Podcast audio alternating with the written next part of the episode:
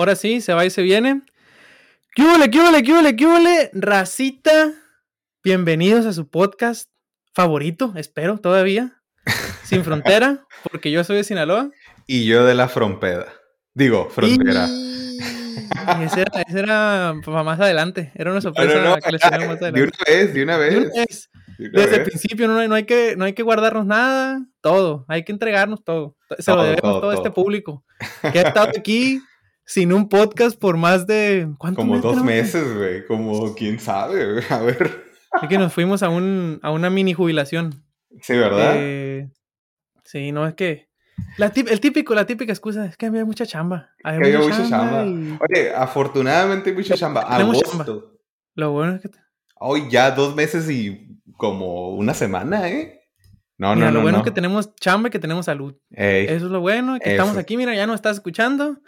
Ya, puedes decir, aquí están Carlos y Marco otra vez, siguen vivos. teniéndome, hablando sobre, sobre tecnología eh, y sobre cosas que no sabemos y sobre Los, cosas que lo- sabemos los un poco más. tips. Sí, los sí. tips, todo, todo, o sea, pura cosa sabrosa y les tenemos hoy un episodio mm, inédito.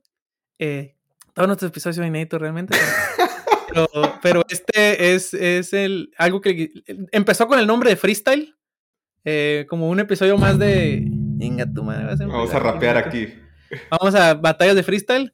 eh, pero es más como un machiwi. Sí, para la gente que no sabe qué es el machiwi. ¿Qué es, Carlos, el machiwi? A ver, si nos El machiwi es esa comida que le aventan los puercos, así que es de todo, cochis. así, lo- todas las obras de toda la chingada. Esto es como un revoltijo. Es como un revoltijo de cosas.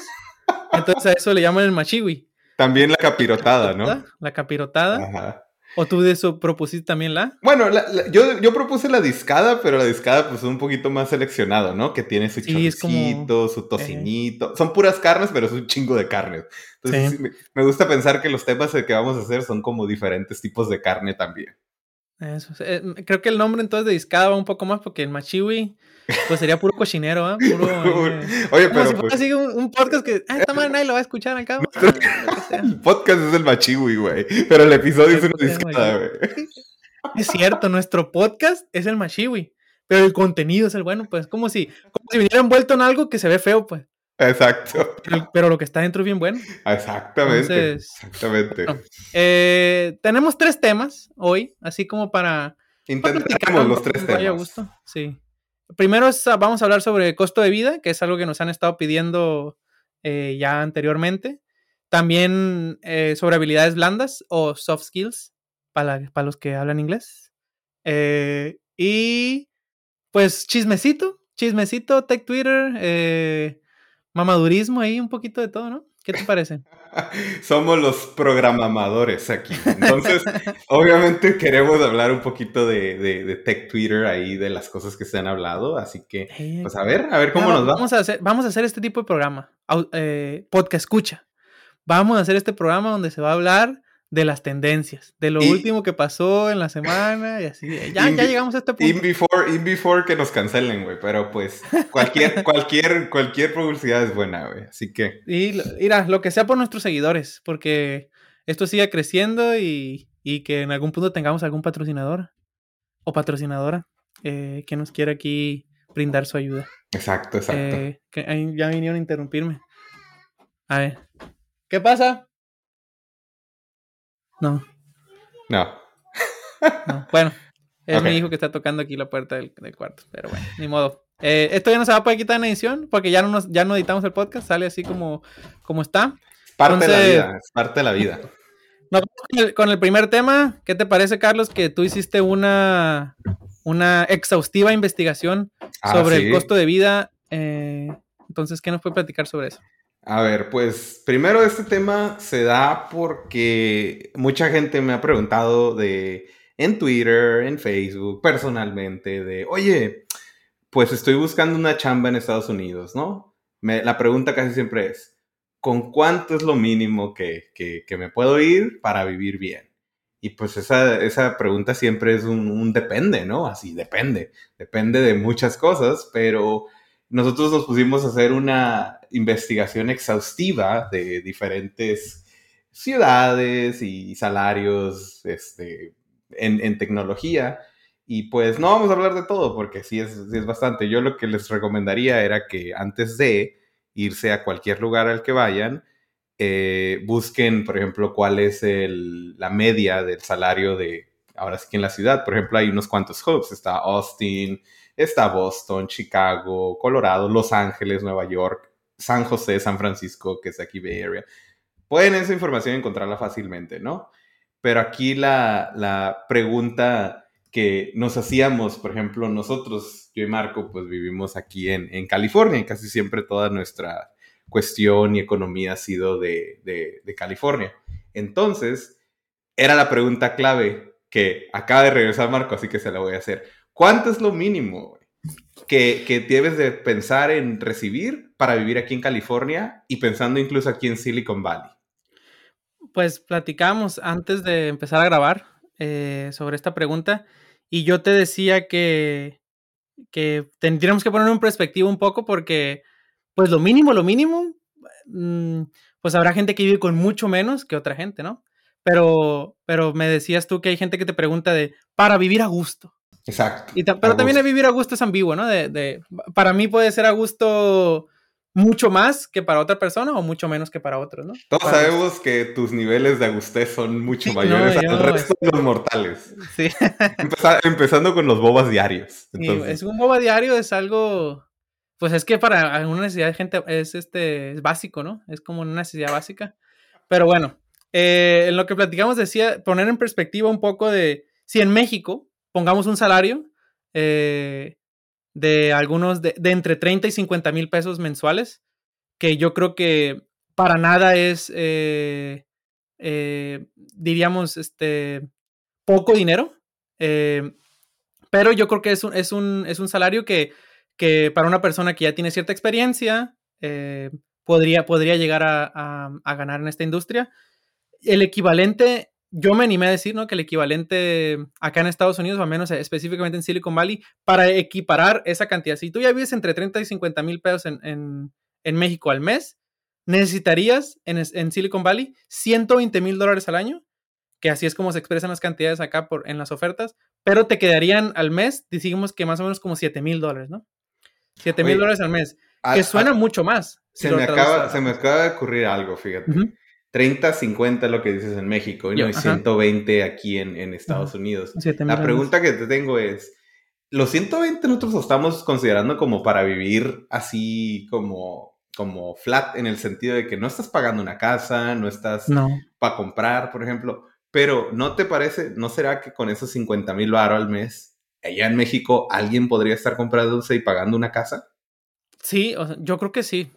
Eh, yo creo que sí. Entonces ahí hay una diferencia. Pero es que, eh, eh, y volvemos a esto mismo, de que aquí específicamente en Silicon Valley, para llegar a los salarios de comprar una casa, es, el crecimiento que va a tener en tu salario va a tener que ser exponencial, ¿no? Entonces, sí, porque el costo de una casa, o al menos como ha ido subiendo el costo de, la vivienda aquí en Silicon Valley, a comparación de lo que los salarios suben, es muy dispar. Es muy dispar. Entonces. A ver, aviéntales un número para que se asusten de una casa promedio en una zona así. ¿A quién digo yo? ¿A, quién digo yo? Vamos a empezar con el mamadurismo. Vamos a empezar con el mamadurismo. es que hay que saber, ¿no? Con, el, flexing y el fronteo. Em, aquí donde vivo yo, fíjate, porque he estado viendo. No más por curioso que soy, ¿va? Eh, por el puro morbo de ver cuánto cuesta una casa. Eh, donde vivo yo, una casa de tres recámaras y dos baños, que es una casa normal aquí que le llaman el single, single family home. Eh, cuesta alrededor de entre 2 millones y 2 millones 700. 2 millones y 2 millones 700 mil eh, Eso, pero obviamente, ¿no? Esa casa es en una zona que es... Es una zona chida, probablemente es una casa que está ¿cómo le llaman aquí? Como upgraded, que, que la renovaron recientemente. Que renovada. Eh, que, por cierto, eso... Lista para vivir, así como que llegas tú, pones ahí tu camita y tú y ya. Pero me encanta que eso de la renovación es porque es una casa que la construyeron en 1970, ah, por cierto. La casa está viejísima, o sea, de que si le rascas a la pared, eh, la madera es de... Puta, por fin de días. de la Segunda Guerra Mundial, De la Segunda Guerra. Es una casa viejísima. Eh, hay construcciones nuevas que incluso cuestan más baratas en otras zonas. Eh, pero aquí se, aquí se, se encarece por la zona. Siempre, ¿no? Entre más deseada es la zona para otras personas, más cara es la casa, porque habrá, probablemente habrá casas más bonitas y más grandes en otras zonas que cuesten más baratas, pero aquí lo que encarece es la zona, ¿no? Entonces, pero bueno, entonces, más. Lo de la casa, sí, eso es dos millones. Es lo de la casa es tema aparte. Sí, es un tema demasiado pasado de lanza, pero yo, yo sí debo decir que todavía hay una que otra casa que no van a ser casas como Marco dice, de single family home, quiere decir que están separadas, con su patio y así. Hay casas ahora sí que pegadas, ¿no? Los townhomes sí, Los Todavía, todavía, vienes encontrándolos baratos en 1.7 millones, pero, pero es otro tema que no hay que ahondar, pero si estás pensando en eso. Yo he visto incluso casas en, en 800, un millón, pero según lo que tengo entendido es que siempre, sobre todo aquí hay una situación que está pasando en Silicon Valley ahorita, me imagino que en, en, California en general, es que siempre se paga arriba de, lo que de lo que, de lo que la casa se, se pone, ¿no? Si, si te dicen, voy a vender mi casa, la voy a poner en 800. Probablemente esa casa vaya a vender en 1.300.000. ¿Por qué? Porque como hay tanta competencia y hay tan poco en el mercado, tan pocas este, casas en el mercado, que la gente llega con, con su billete y de que... Y, Elon, Musk, y, hay inversiones también de gente en el extranjero, ¿eh? Que compran y tienen las casas vacías. Pero bueno, ese tema yo creo que podríamos hablar de las casas en Silicon Valley. Pero bueno, regresando, sin contar las casas, tú propones de 120 mil al año. 120 mil dólares al año, eh, yo creo que es una buena cantidad. Cuando yo llegué a vivir aquí, pero ya eso fue hace cinco años, eh, yo llegué más o menos en esas, en esas aguas. Eh, me alcanzaba, como te decía, por eso dijimos esa cantidad, me alcanzaba bien. Salía con mi ahorrito al final del, del mes, pero casi tablas, ¿eh? O sea, no, no era así como de... yo tenía situaciones, ¿no? Pero pero, pero yo digo que para una persona, una familia, a lo mejor de si son la pura pareja, o apenas tienen un, un, hijo muy pequeño, eh, es, es, este, es posible, es posible totalmente. Y, y, vivirían bien, ¿no? O sea, a gusto, si estás acostumbrado, sin, sin contar la casa, eh, a vivir en un salario de, de, entre 30 y 50 en México, yo creo que si te ofrecen acá 120, eh, no va a ser una mejora exponencial, pero te va a alcanzar más o menos para lo mismo. Y, estamos hablando aquí en Silicon Valley, ¿no? Y, ah, Silicon Valley eh, específicamente. Me, gustaría que rápido hiciéramos como unos cálculos, porque luego también me ha preguntado la gente como, oye, pero si gano 120, ¿cuánto me llega al mes, por ejemplo? Y si estoy casado, me llega más, me llega menos. Si vivo en un estado sin taxes, que son de, como por ejemplo Texas. En todos lados hay taxes, pero hay, hay trucos. Pero hay truquillos más.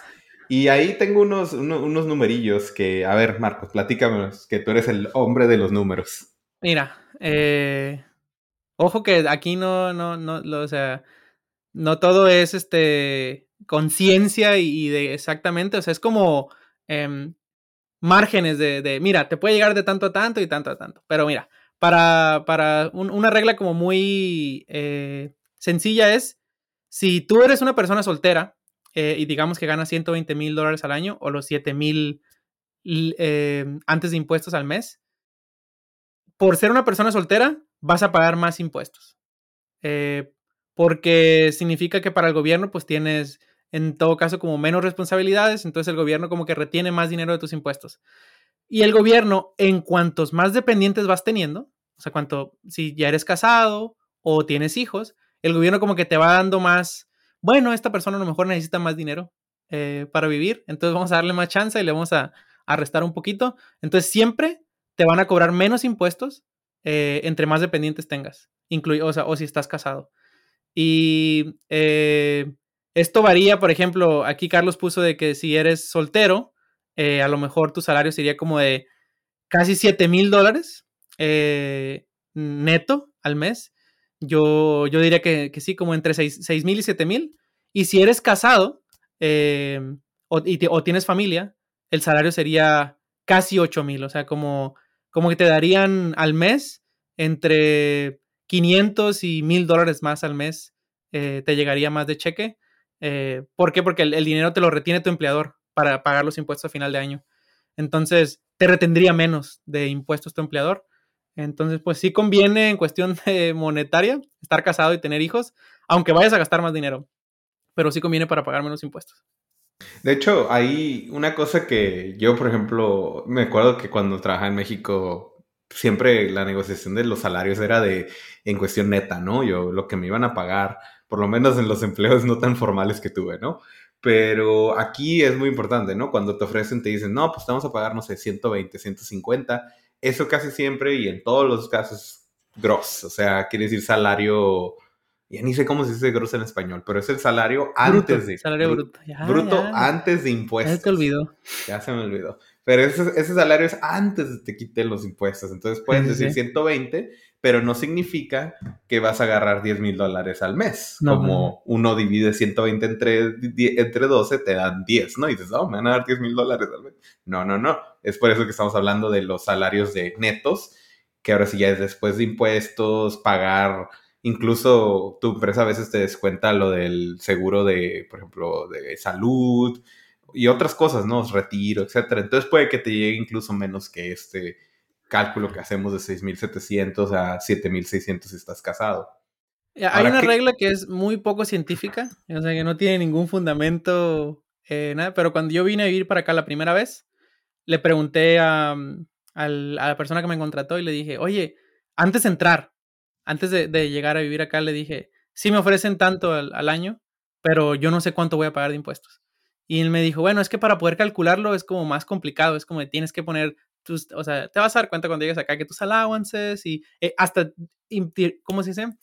Eh, importa en qué ciudad vas a vivir, porque la ciudad también afecta en los impuestos de la ciudad específicamente. Entonces, es difícil decirte cuánto vas a ganar neto, pero él me dijo, divide lo que, lo que te dijimos que vas a ganar por año entre 18. Eso para que te des un estimado.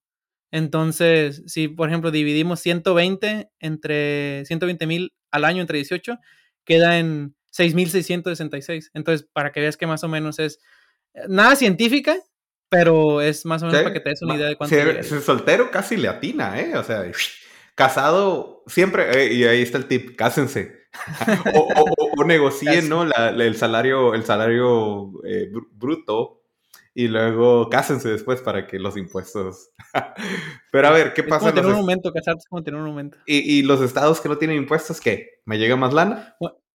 sí. Eh, ¿Qué nos referimos como estados que tengan menos impuestos? Por ejemplo, hay estados como Texas o, Washington, em, donde creo que también Florida, eh, no me acuerdo cuántos otros, pero esos son los más eh, que me acuerdo ahorita que no tienen algo que se llama State Income Tax, que vendría siendo el equivalente como al ISR en México.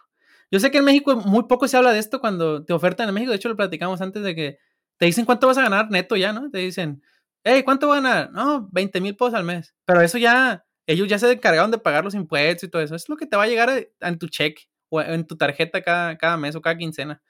Eh, y aquí no, aquí es más de, que si esto, que hay muchas reglas con esto de los impuestos. Entonces, hay una regla donde los estados, ellos eligen cómo, cómo recaudar ciertos impuestos. Entonces, hay ciertos estados para incentivar que la gente vaya y viva ahí o que la gente abra negocios ahí que no pagan ciertos impuestos. En este caso, estamos hablando de que no, el empleado no le paga impuestos sobre lo que gana al año al Estado. Tienes que pagar tus impuestos federales, eso sí, siempre, que se lo pagas al país pero al estado en específico, por ejemplo, te voy a dar nuestro caso en específico. Aquí en California se pagan alrededor del 10% de State Income Tax o de ISR que le equivale en México. Entonces, si ganas 120 aquí en California, le tienes que pagar 12 mil, que ya son para California, o sea. Y si, y si esos 120, si te, dice, si te dice tu empresa, oye, yo te pago lo mismo donde te vayas y te vas a vivir a Texas, por ejemplo, ganarías 12 mil pesos más por año, o sea, mil dólares más por mes, nada más por irte a vivir a otro lado donde no te, no te cobran ese impuesto.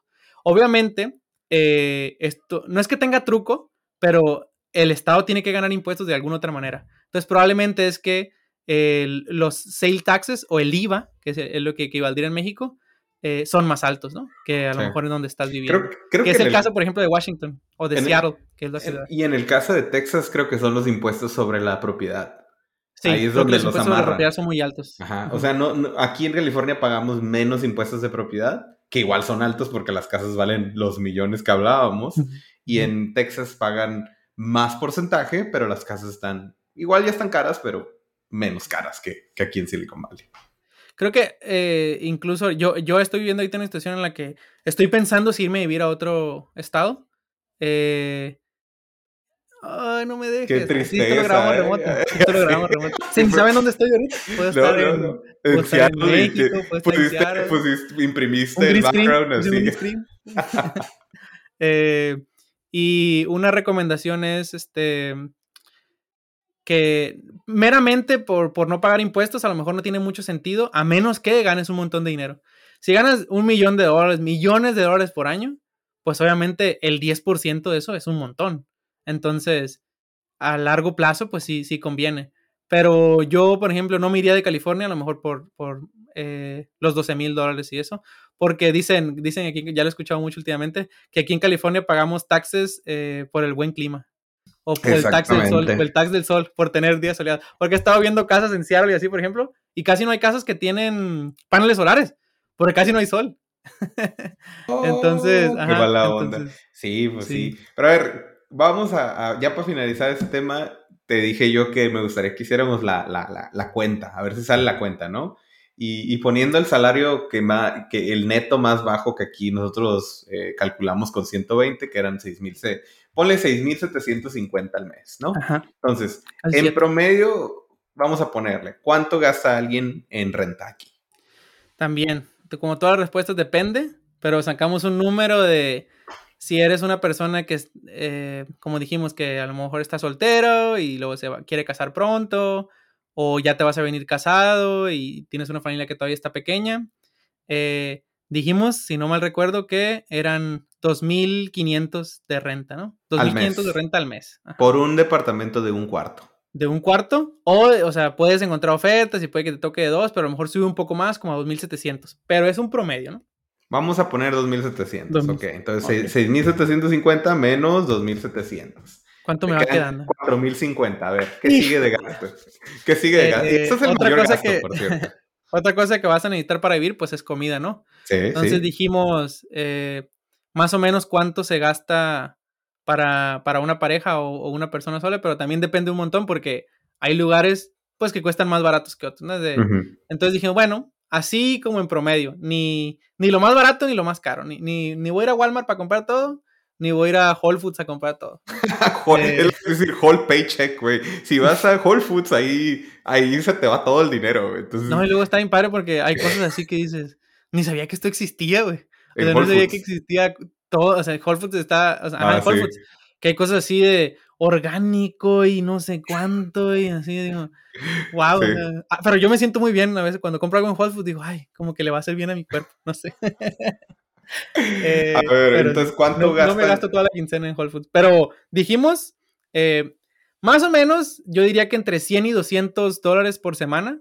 Eh, habrá gente que se le da muy poco, habrá gente que se le da mucho, pero dijimos que no todas las semanas te vas a gastar 200 a lo mejor, y no todas las semanas te vas a gastar 100, entonces dijimos 600 dólares al mes. De comida. Sí, sí, está de bien. Comida. Eso es de puro, de puro mandado, ¿eh? De mandado. No, saliendo a comer fuera, ¿eh? Eso es otra cosa. No es gollete esto. Ahorita vamos a hablar del gollete. a ver, ¿qué, ¿qué, sigue? Ahora, supongo que utilidades, ¿no? O sea, como luz, redes, luz, agua y Luz, agua. Aquí en Estados Unidos eh, se te cobra, no sé si en México, pero menos donde yo vivía no te cobran por recolectar la basura, pero aquí sí se cobra por todo eso, todo negocio, ¿no? Entonces... allá, allá pasa el señor de la basura y creo, que, lo único que se le pagaba al señor de la basura era que cada, que iba a ser Navidad o algo así, te llevaban y te dejaban como un sobre. Y tú les metías ahí una ah. fe de que lo que sea tu voluntad, ¿no? sí, sí, sí. Pero a esas personas les pagaba el gobierno, pero aquí como las empresas de recolecciones son privadas, mm. eh, al menos aquí donde vivo yo, no sé si en todos los estados, pero, mm. pero todo eso lo tienes que incluir en tus utilidades, que es la recolección de basura, eh, lo que pagas por el drenaje, que es el agua, eh, y la electricidad. Eh, que también es una empresa privada. Em, y a lo mejor que tu internet de tu casa, entre todo eso yo digo que saques más o menos el equivalente al 10% de tu renta. 270 ah, dólares entonces. Sí, como entre 270, o de entre 200 y 270. Sí, sí. Porque también va a depender si, si qué utilidades pagas, porque a veces se comparte con el dueño de tu casa las utilidades, sí, pero en promedio igual, otra sí, porque, por ejemplo, yo, así dando unos datos rápidos, yo, yo, bueno, pero yo tengo familia y es una casa, pero si son como, por ejemplo, pago 70 dólares del internet solamente, más el agua son como 100, ahí van 100. Pago 30 dólares de internet y me, veo más, me veo más claro. Oh. bueno, sí, yo, yo creo que trucos, sí. hay trucos, hay trucos. Hay trucos. Entonces, 200, vamos a poner 250. 250 para ni tú ni yo. 250 menos. Ok, te quedan 3.200 dólares. Sigue, ¿qué, ¿qué, sigue? ¿El celular? Que sigue. Habíamos dicho ajá, que el celular porque lo vas a necesitar, ¿no? Vas a necesitar tener un teléfono. Sí. Y aquí los planes de datos más o menos andan entre casi como 100 dólares. 100 dólares. por, un, por un plan una de datos. persona y si es una pareja, Y si es una pareja te cobran un poco menos, pero supongamos que eh, hay promos, ¿no? Para todo. Entonces, yo digo que cuando menos entre dos te vas a gastar 140, 150 dólares al mes de, Okay. de celular. Vamos a poner 100, 140. 140. Ok. Si te vas a T-Mobile, si quieres Verizon, pues ya te va a costar 200. Te quedan 3060. Eh, pe- pensamos, para específicamente aquí en Silicon Valley, que lo más seguro es que vas a necesitar un carro. Sí, Eh, definitivamente. Porque hay muchas cosas que puedes hacer. Si vives en la ciudad, sobre todo, si vives en San Francisco, a lo mejor hay muchas cosas que puedes hacer a- andando a pie o en transporte público. Pero ya South Bay y todo eso, eh, probablemente vas a necesitar un carro. Y no vas a tener buen crédito, entonces, eh, o, o no vas a tener crédito como tal. Sí, entonces- vas empezando, entonces sí vas te la- empezando, entonces, un- yo diría que cuan- eh, más o menos vas a pagar como unos 500 dólares de, de un carrito Sí. al mes. De- ajá, y bueno, depende también el carro, ¿no? Si agarras un usado, a lo mejor poquito menos, pero un carro bueno y ahorita con los precios que han subido, tal vez vam- vamos a irnos alto y decir 500, ¿no? 500, i- incluso podríamos decir que, que, que te compraste uno, uno así ya usado y así, y, y el gas, sobre todo, que está bien caro también el gas. Ay, la gasolina. Casi sí, sí, 5 vamos, a, dólares por galón. vamos a incluir ahí la gasolina, ¿cuánto, ¿cuánto te echas? ¿Unos 50 dólares a la semana? Yo digo como unos 50 dólares a la semana. sí. Entonces, menos 200. Te quedan Ah, 2.300 tenemos carro dólares. eléctrico, pero es otro tema. Ah, no, ya, más, más Es de la mensualidad sería más alta, sí. ¿Qué, qué Eh, falta? A ver, aquí. eh, 2000, te ¿qué quedan nos 2.300. Eh, pues yo creo que el entretenimiento, lo decíamos como a lo mejor de Ah. salir, salir Netflix. fuera. Netflix, o sea, Netflix. Netflix no es un gasto. eh, es de cajón. debería, ¿no? Debería ser, debería ser canasta básica. Es canasta Netflix, básica. canasta básica, por favor. Hashtag Netflix, canasta básica. Acaban, acaban de subir los precios en México, pero bueno. Eh, no solamente me refiero a entretenimiento de tus servicios de streaming y todo eso, de que lo que pagas por Netflix, Spotify y eso, sino también el vas a socializar, ¿no? En algún punto de que, hey, Carlos, vamos a echarnos una cheve, o ahora que ya se puede más con lo de que la pandemia lo permite. Eh, yo, en, lo en específico yo, es en lo que más gasto después de mi casa. Eh, en comer fuera, en, en salir con mi familia y así. Porque casi no salgo así de que no es como que nos veamos un montón entre amigos, o sea, eh, es una vez cada dos o tres meses, yo creo. Pero comer fuera y eso es de las cosas en las que más gasto. Así que esta te la, o sea, que lo decíamos, te, lo, Sí, te la sí, quiero dejar a ti ahí. Déjamela a mí porque yo sé que tú gastas Yo lo soy, que... yo soy excesivo en eso. ga- Gasta lo que, lo que la gente gana a veces completamente en salidas y este... Ya vamos a empezar de mamadores. Vive una vida extrema, ¿eh? Pero yo, Una, una vida llena de, de si te excentricidades. pones a pensar, por ejemplo, una salida a comer. Hace poco fuimos a comer, un restaurante bonito ahí en Santana Row. Fueron como unos 120 dólares. Entonces, si tú- sí, o sea, Está pues, caro, sí, está caro. 120 dólares más o menos, diría Yo yo. salgo al McDonald's, güey. Ah, Me gasto 20, no, en- en ni siquiera McDonald's está tan barato porque aquí yo siempre saco la cuenta de cuánto nos cuesta comer a todos y casi siempre cuesta como 40 dólares, güey. Sí. Eh, En un restaurante de comida rápida. sí, Entonces- Eh, comida rápida es mucho más barata, pero por eso te digo, 120 es algo chido. Es algo bien. 120 por algo chido, pero yo lo estoy también tomando como referencia para otras cosas, otras actividades. Por ejemplo, Sí, también vas si al sales con cine, compas y es ajá, al cine, menos, si vas ajá. a... O sea, pero si ya como que el tope serían unos 100, tal vez 120, 150, voy a decir 120 por un mes serían 480. Vamos a agregar ahí en el budget que vas a gastar 450 dólares al mes de puro de salir o de, que, porque también comprar alcohol es caro. O sea, comprar Ah, alcohol sí, es caro. Eh, la cervecita, que, Sí, que- que todo, todo eso. Te quedan la cantidad de 1910. Hasta ahorita estás viviendo bien, porque, digamos, ya pagaste tu depa, tus utilidades, comida, puedes salir. ¿Qué, qué queda? ¿Qué, qué hacemos con este dinero? Eh, pues siempre va a haber esos gastitos como hormiga, que, que si tu Netflix, que si tu esto, que si aquí ya ves que Keep Up with the Joneses, como le dicen, que si alguien se compró la, la patineta eléctrica, la bici eléctrica, el, eh, el teclado mecánico, el, micro, esto y aquello. Entonces, eh, yo se lo dejaría a la gente como a su imaginación, de que con ese dinero, ¿cuánto ahorrarían? y, cuáles serían como sus gastitos. O, de que, por ejemplo, hay mucha gente que todos los días se compra Starbucks. Todos los días. Em, mm. eh, aunque a veces hay, café gratis en la oficina. Yo, sí, yo sí le recomendaría, por ejemplo, estos 1910 están perfectos para por lo menos mil de esos meterlos a ahorro, así, ahorrar. Y el resto a lo mejor hacer un budgetcito de unos 300 dólares por mes o 400 para vacaciones. Que juntas al final del año tus 3 mil, 4 mil dólares y te puedes dar tus vacaciones a irte a Hawái, por ejemplo, o irte a Florida. Que... Irte a Mazatlán, irte a...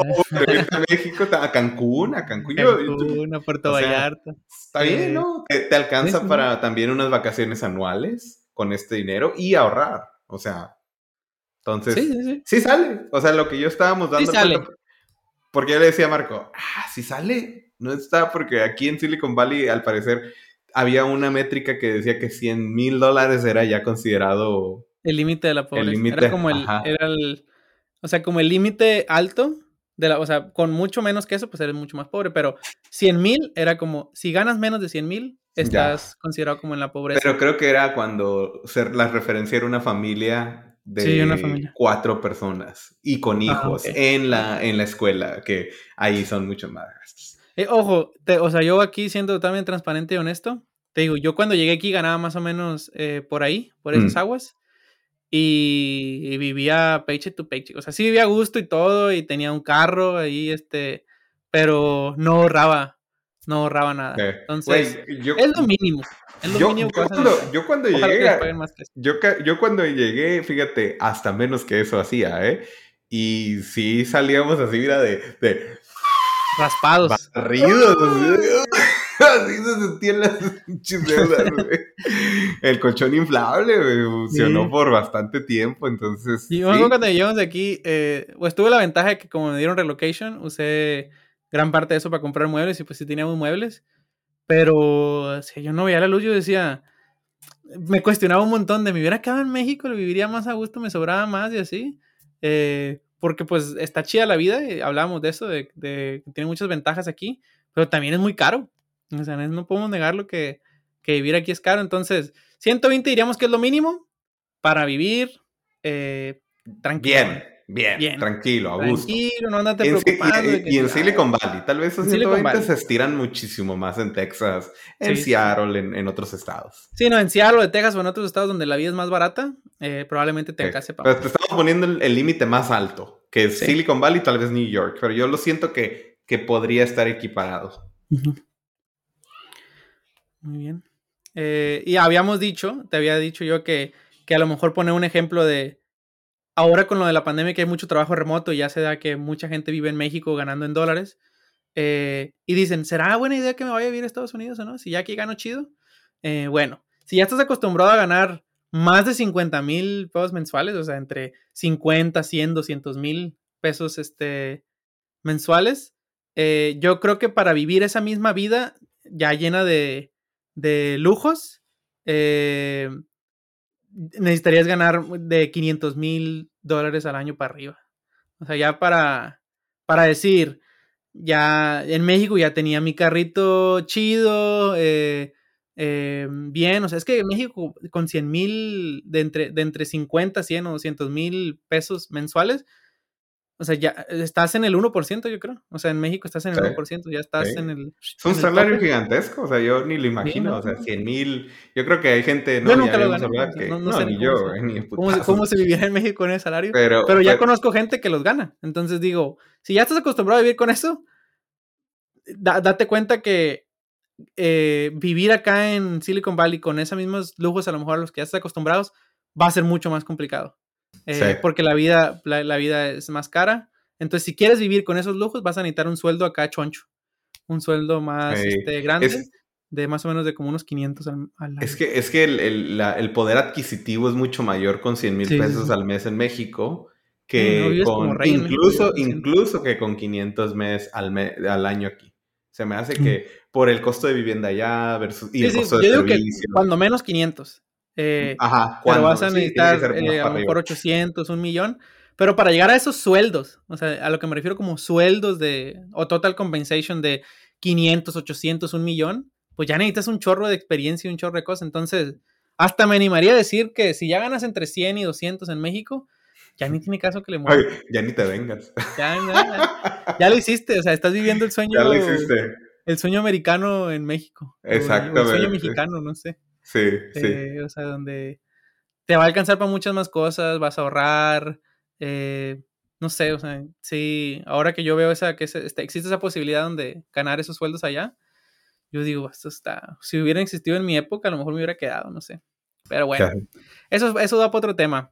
Eh, ¿Seguimos con, con, con, el otro tema o nos vamos al, último? Porque tenemos este. Ya llevamos 35 minutos. pues, pues, es un tema que es grande, que, que, que, lo deberíamos de platicar yo creo que más a fondo. Pero ¿qué tal si...? Tengo una idea de un invitado para este tema. Tengo una idea de un invitado para este tema. A ver. Eh, no sé si nos escuche. Bueno, no quiero mencionar su nombre, no ser que luego. Que no, no eh, acepte. Bueno, no, no acepte y ya, ya, ya lo que ¿no? Pero, pero bueno, la, la, la, el meollo del asunto, y lo podemos disfrutar, lo podemos discutir un poco más, pero las, ¿qué son las habilidades blandas y para qué sirven y te van a ayudar alguna vez? Sí. ¿Qué son las habilidades blandas? No sé por qué se llaman así, la verdad. Eh, soft, soft skills. Soft skills pero eh, no, sé, no sé por de dónde viene el término soft skills, pero a eso lo definimos como las habilidades que tienes para como relacionarte o el o, o como comunicarte, o sea, no son habilidades que vas a usar de, ah, yo mira, yo sé 17 frameworks y tres lenguajes o cuatro lenguajes y, y, todo esto técnicamente, o sea, ya no son habilidades técnicas o habilidades duras, como le llaman, ¿no?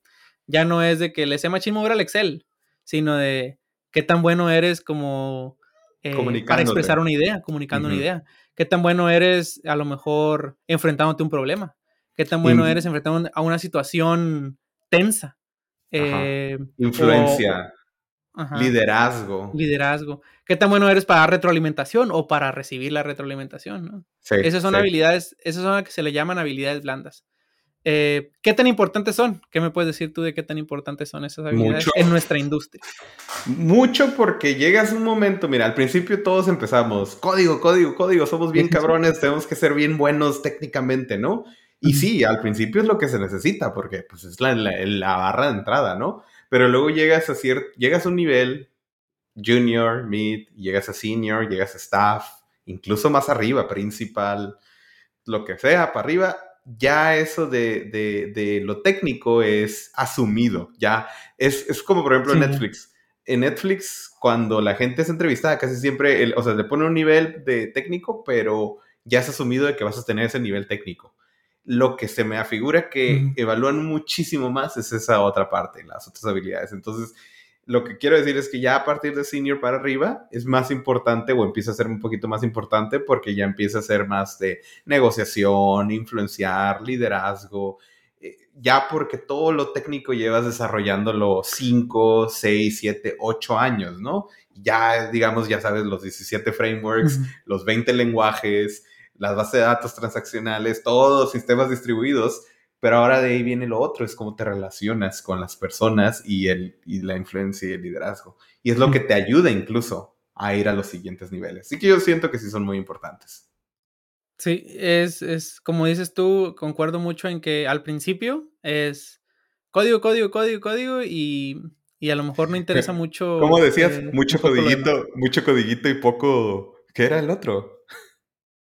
No me acuerdo. Es que dijiste hace algo hace rato. Eh, hace tiempo. Eh, pero bueno, eh, si nos acordamos, le decimos. Pero lo que iba es que, que, que, a veces, o sea, como dices tú, una empresa, la expectativa que tiene con una persona que va empezando, pues es, pues ya sabes, ¿no? Ya sabes que, que, que, esta es la vara con la que lo voy a medir y a lo mejor es una persona que le cuesta trabajo, pero le voy a ayudar y voy a hacer esto, pero ya cuando llegas a ciertos niveles, te vas encontrando con que cada vez más es más importante eh, tener estas habilidades.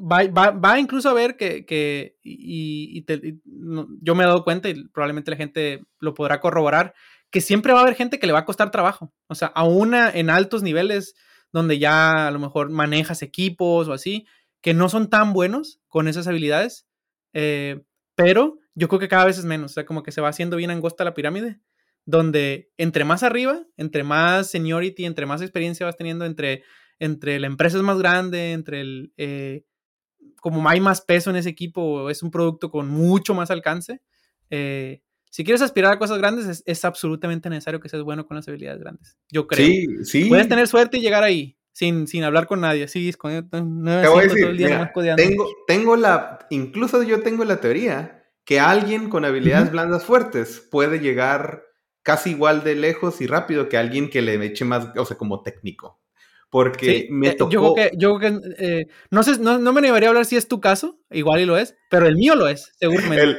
el, que le llaman el fake it till you make it. Fake it till you make it, machine. Es muy, es muy real. Yo, soy, yo soy un ejemplo vivo de fake it till you make it. Cállate, cállate. Ana Correa. Pero, pero eh, fíjate, yo conocí una vez un director así de, de, de, de diseño en PayPal, me acuerdo. Y el tipo literal me dijo eso, estaba bien joven, casi tenía mi edad y era director.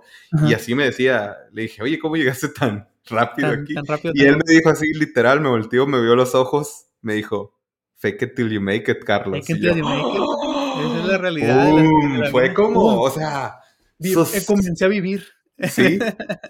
Y, y, por eso te digo, o sea, y también me había dado cuenta yo de raza, o sea, que digo, no es todos los casos así, pero me tocó ver incluso técnicamente personas que estaban en, en ese equipo y yo decía, bueno, ¿y esto es cómo le hicieron para llegar? Eran muy buenos socialmente y se expresaba muy bien, liderazgo, pero ya cuando llegan a la parte técnica sí ahí notabas como que ciertas cositas, pero ahí andaban, o sea, funcionales y por eso digo yo, a veces se me figura que invertirle más a esto te lleva a, niveles rápidos. Sí, te puede llevar más lejos. Que, que, siendo bien cabrón según en programar, güey. Sí, o sea, está padre tener las dos. Y si estás al 100 en las dos, qué chingón. Básicamente tienes el éxito asegurado. Pero eh, lo platicamos en, la, en, el podcast de las entrevistas, en el capítulo de las entrevistas, que es de, llega un punto en el que cuando te estás cuestionando contratar a alguien o no, es de, o sea, ya llega un punto en el que ya no priorizas tanto qué tan bueno técnicamente es una persona, sino voy a disfrutar yo trabajar con esta persona. Así o sea, va a ser, imagínate uno como jefe, ¿me va a hacer mi día más fácil o va a ser complicado? Va a ser una persona que traiga problemas, va a ser una persona que le cueste comunicarse, va a ser una persona que, que no está a lo mejor al mismo nivel de soft skills de los, del resto del equipo. Entonces, eh, yo creo que cada vez es más importante, o sea, cada vez es más importante esa parte, eh, pero bueno, ¿cómo se obtienen y cómo las practicas? Esa, esa es una pregunta eh, pues está, está, a ver, está, está, está eso? Yo siento que está difícil porque... Está difícil, está difícil. Porque también la personalidad... Porque no hay bootcamps de soft skills, ¿no? No, hay, no, no hay y, es habilidades sociales, ¿no? O sea, cómo te desarrollas como humano frente a otros. Y también tiene mucho que ver las la personalidad de las personas. O sea, no le vas a poder sacar a una persona que es más introvertida y decirle, oye, hazte líder, hazte líder. Sí, pueden serlo, pero no los, o sea, no les tienes que decir así de... Yo lo, por lo menos lo que pienso es primero identificar cuáles son las fortalezas y debilidades de cada quien. Y ahí test skills como de personality traits o... No me acuerdo cómo se llama. Hay una... La voy a buscar para... Y la voy a poner en, el, en, el, en el, las notas del podcast, pero hay una... Como una, una especie de cuestionario donde tú respondes. es como estándar para esta industria. Ajá. hace poco lo, lo, vi. Yo también. hay cosas como enneagrama y como, como rasgos de personalidad, de cómo es cada quien, y pues, cómo encajas en el equipo y eso. Y ahí, por ejemplo, en mi caso, a mí me salían ciertas cosas que yo destacaba más que otras. Y por lo menos para mí eso es como, o sea, conseguirlas, pues ya traes unas como por default, por tu propia personalidad. Y las otras de cómo crecerlas, pues tendría yo, o sea, tendrías que ver las debilidades y cuáles son e intentar exponerte a esas situaciones, ¿no? Por ejemplo, en mi caso me salía que activador, o sea, que yo activaba a la gente por, no sé, tal vez por mi personalidad, de que les digo, ay, vamos, hay que hacer eso. Pero me salía como que ahí a veces me fallaba la cuestión como estratégica analítica de que me aventaba mucho, como muy aventado, así. Entonces yo, yo mismo empecé a pensar, ok, tal vez debo de ser un poquito más de analítico, leer bien las cosas, pensar antes de actuar y, y así yo mismo empecé a, encontrar cómo crecer dentro de esas actividades, pero primero identificándolas, porque si no sabes en qué eres bueno, pues, pues ¿cómo? ¿Tú qué piensas? Yo también concuerdo contigo en esa parte de, de, mira, para empezar, como tres pasos para atrás todos tenemos habilidades blandas, ¿eh? No es como de que yo nací, no, no, no sé, o sea, no sé, a menos que realmente tengas una situación que te impida eh, lograr eso, pero todos las tenemos, a lo mejor menos desarrolladas que otras personas, pero todos tenemos estas habilidades. Yo, como, como dices tú, me enfocaría en mis fortalezas primero, antes de, de, decir, ay, todo lo que me falta.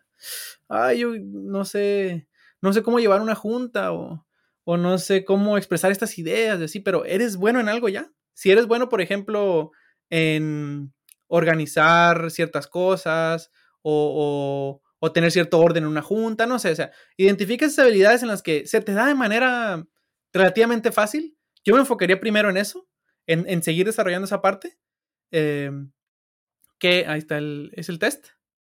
Sí, Clifton Strength se llama. Ah, por lo menos el que yo hice y te da un buen, buen, así, eh, como una, una respuesta así de cuáles son. Bien detallada. Bien, detallada. así, perrísimo. Entonces lo vamos a poner ahí en las notas. Vamos a ponerlo ahí en las notas del episodio. Pero sí, identifica esas fortalezas, como dice Carlos, de, de, que, a ver, yo soy una persona que naturalmente se le da impulsar al equipo. Yo soy una persona que naturalmente se le da esto, pero a lo mejor no se me da la parte analítica. Yo diría double down en las cosas que, que se te dan bien y, y, poco a poco vas, vas viendo las partes que te hacen falta. No te, no te estreses pensando en ay, es que yo veo que a, a Julano de tal o Mangano de tal, eh, por ejemplo, si ven a Carlos, ¿no? Eh, una de las fortalezas de Carlos es evidentemente esta parte de, de, de jalar y de que, motivar y así es, vamos a, vamos a hacer un podcast, vamos, a, hacer un podcast. Vamos a hacer un podcast, sí. Eh, no decir, ay, ¿por qué yo no soy como Carlos o por qué no se me da la parte de Carlos? Es, o sea, tú tienes otras habilidades y para eso son los equipos, para complementarse. Entonces, yo creo que me iría más por esa parte, dónde practicar esas, esas, eh, estas como cosas o dónde aprenderlas. Yo te voy a hablar de mi, de mi caso personal, ¿no? Aquí es, este, si te sirve, qué bueno, y si no, pues también, qué bueno, ya saca, saca el chismecito, saca el chismecito. Yo, por mi, en mi parte, yo consumo mucho contenido de desarrollo personal. O sea, de, yo tengo esta idea, que la compré en algún momento a alguien, porque todas las ideas que tenemos no, no, no, inventamos aquí la rueda, eh, viene de algún otro lado, pero yo compré esta idea de que alguien decía que, que uno no puede tener desarrollo profesional sin antes tener desarrollo personal. O sea, ¿qué se refiere esto en palabras de mortal? Es que eh, te irá bien en tu trabajo en medida de que crezcas o te desarrolles como persona, o sea, que seas una mejor persona. Eh, entonces yo consumo mucho contenido de desarrollo personal y de, y de todo esto de, eh, cómo tener mejores hábitos, este, cómo comunicar mejor, cómo ser, cómo ser mejor papá, cómo ser mejor pareja, cómo ser mejor, mejor, en, mejor en general. Entonces, esto a mí me ha ayudado de ahí de esos libros o de esos podcasts o de esos videos que escucho sobre finanzas personales también, de agarrar ciertas cosas y aplicarlas en mi trabajo. Entonces, yo, por ejemplo, me costaría mucho trabajo, yo creo, no sé, agarrarme un libro y decir, a ver, ¿cómo ser mejor, cómo ser mejor empleado? Se me, se me haría como un libro así como de qué raro, ¿no? Pero en cambio me ponen un libro de 50 eh, tips para, para, mejorar tu productividad. No sé, a lo mejor algo que suene así como bien clickbait. Va, eh, bañándote y lavándote los dientes. A huevo, la semana laboral de cuatro horas, por ejemplo, que es un libro que sí existe. Hijo de, de, Tim Ferriss. Eh, yo de ahí, por ejemplo, agarro ciertas cosas de que, bueno, veo que esto le funciona al autor, veo que esto le funciona, o, en podcast que escucho de que veo que esto les funciona, agarro ideas sobre más como la filosofía de la gente, de cómo se manejan, y de ahí, de ahí me ha servido a mí. Eh, y como decíamos, yo sí, yo sí creo, no, no, no, no digo que sea un mal empleado, un mal, un, mal empleado, sí, pero, pero yo sí creo que más que mi habilidad técnica, lo que me ha traído hasta donde estoy, que puede ser o no exitoso, eh, es mis habilidades blandas. O sea, es cómo yo ven, me vendo a mí mismo. Eh, a lo mejor la gente disfruta o no trabajar conmigo. A lo mejor fui muy bueno explicando el problema cuando lo expliqué. Aunque técnicamente yo, sé que no soy el más bueno. Yo concuerdo que sí ayuda, que sí te ayuda y a mí también me ha ayudado, así que no estamos en, ¿cómo se llama? En, en, contra. Entonces, ¿tú, tú cómo, cómo crees que has desarrollado? O sea, yo creo que hay rasgos de tu personalidad que ya traes de morro, ¿no? Yo lo veo en ti. Pero tú, ¿cómo crees que, cómo has desarrollado, a lo mejor el, el, Carlos este verde o raw que venía ahí de que haga, ¿Cómo lo has enfocado a, la, a, la, industria o a esto que hacemos? Pues, pues me sentí así como Thanos, güey. Cada habilidad es una Infinity Stone y los fui poniendo en un guante hasta que, nada, no es cierto. Hasta que Fang. Hasta que ya, pum. Eh, manga, ahora se llama manga, güey. ya no se llama Meta ahora. Ajá. Este, no, pues te digo, hay, como dices tú, hay cosas que ya todos traen y hay cosas que yo siento que por la misma personalidad, educación de mis padres ya, ya lo tenía, ¿no?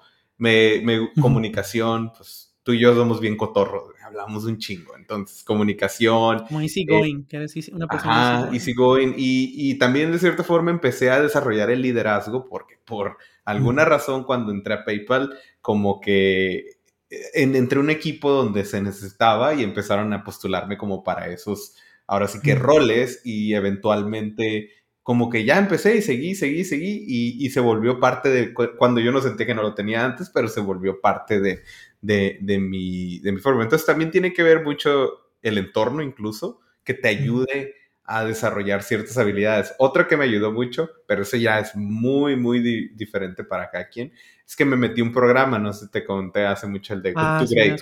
En la misma empresa, en el... si en sus si en sus empresas les ofrecen ese tipo de programas como de desarrollo, como de carrera, como...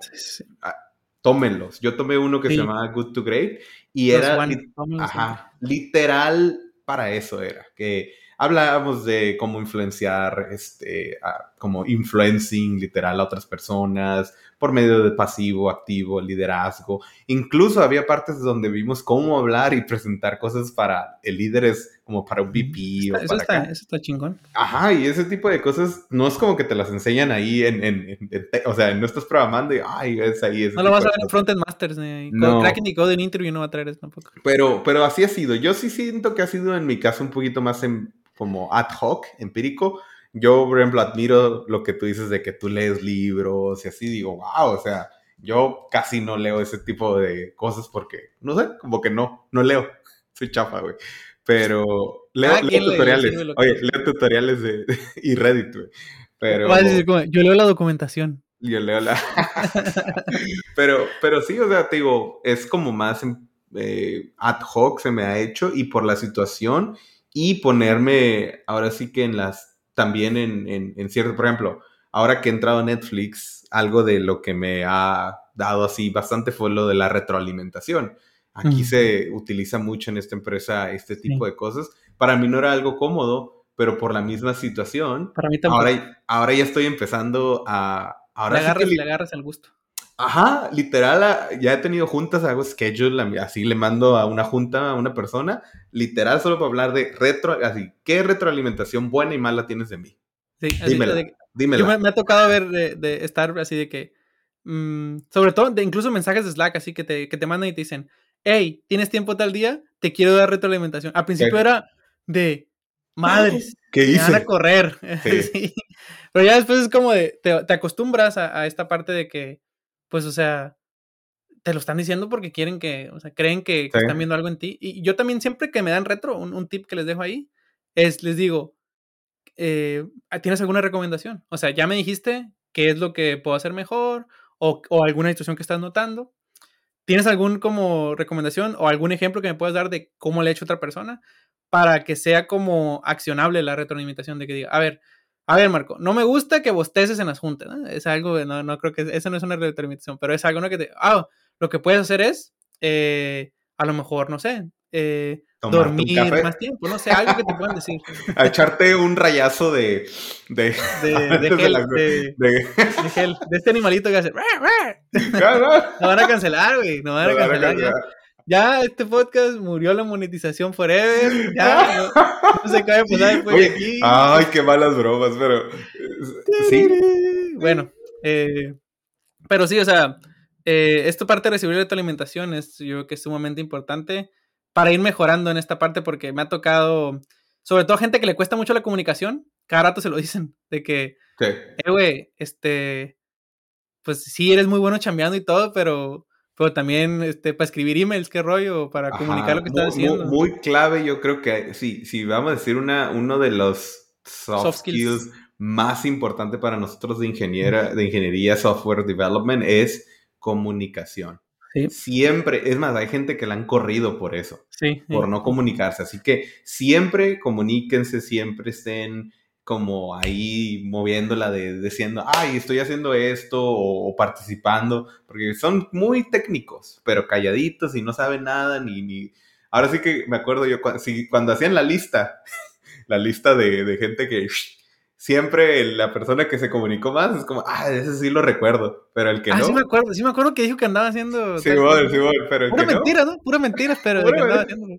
Pero no me quiero quedar con esta recomendación y es que yo, yo me animaría a decir que el soft skill o la habilidad esta blanda que más me costó trabajo cuando entré a trabajar a Netflix fue la comunicación.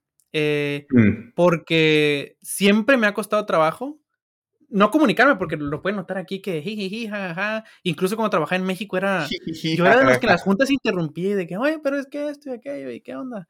Pero es por el segundo idioma. A mí me costaba trabajo pensar que lo que iba a decir iba a tener sentido, o que si iba a decir una palabra mal, o que si me iban a entender.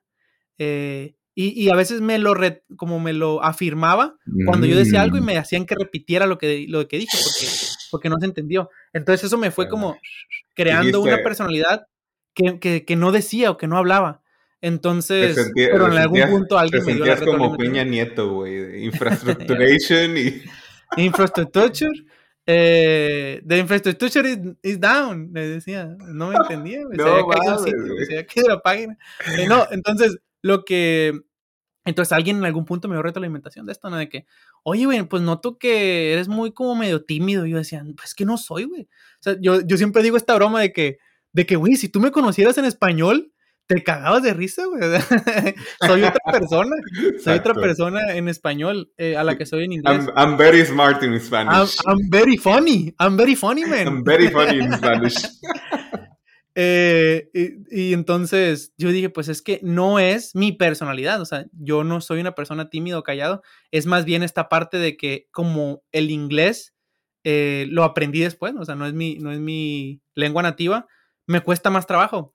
Pero después me di, o sea, entre las pláticas que tuve con estas personas que me dieron retro sobre eso, es de, ah, realmente a nadie le interesa, o sea, en mi acento, o sea, ni es el más fuerte tampoco. Cuando me pongo nervioso y eso se nota mucho más. Eh, o cuando estoy así como, ay, lo estoy cagando. Pero, pero, o sea, hasta lo veo como ventaja a veces de que me tienen que poner más atención, porque como pronuncio las cosas. Entonces, si, si estás en este punto de, es que no sé qué decir y así, tú dilo como se te venga a la mente. Ya sobre el, a lo mejor te van a decir, dude, lo que dijiste no tiene sentido. Es como de, perdón, lo que quise decir fue esto. Pero al menos ya, ya, ya alguien te escuchó, ya dijiste, ya, ya, o sea, y también, o sea, y al escribir es mucho más fácil. Entonces, constantemente estar comunicándote y, y no, no, tengan miedo a, decir las palabras mal, infrastructure. comunicarse y exacto, no inhibirse por esa la pronunciación, transparencia, sobre todo también de que si algo está mal o va mal, no, no se queden callados y lo voy a sacar y lo voy a sacar. Hay que decir, oye, ¿sabes qué? por ejemplo, ¿no? Ah, dijimos que en una semana iba a salir esto, pero mira, aquí hay un pedo, X, Y, Z. Ah, sí, sí, sí. No va a salir porque No va a salir. es mejor decir que no va a salir. Eso, también. Es mejor avisar antes y decir. Eso yo también lo aprendí a la mala, ¿eh? De que llegó un punto en el que, no, pues no, no. Y, llegaba el demo, ¿no? El día del demo y de que, ¿qué rollo? No, pues no está. Ajá, ¿dónde está el demo? A ver.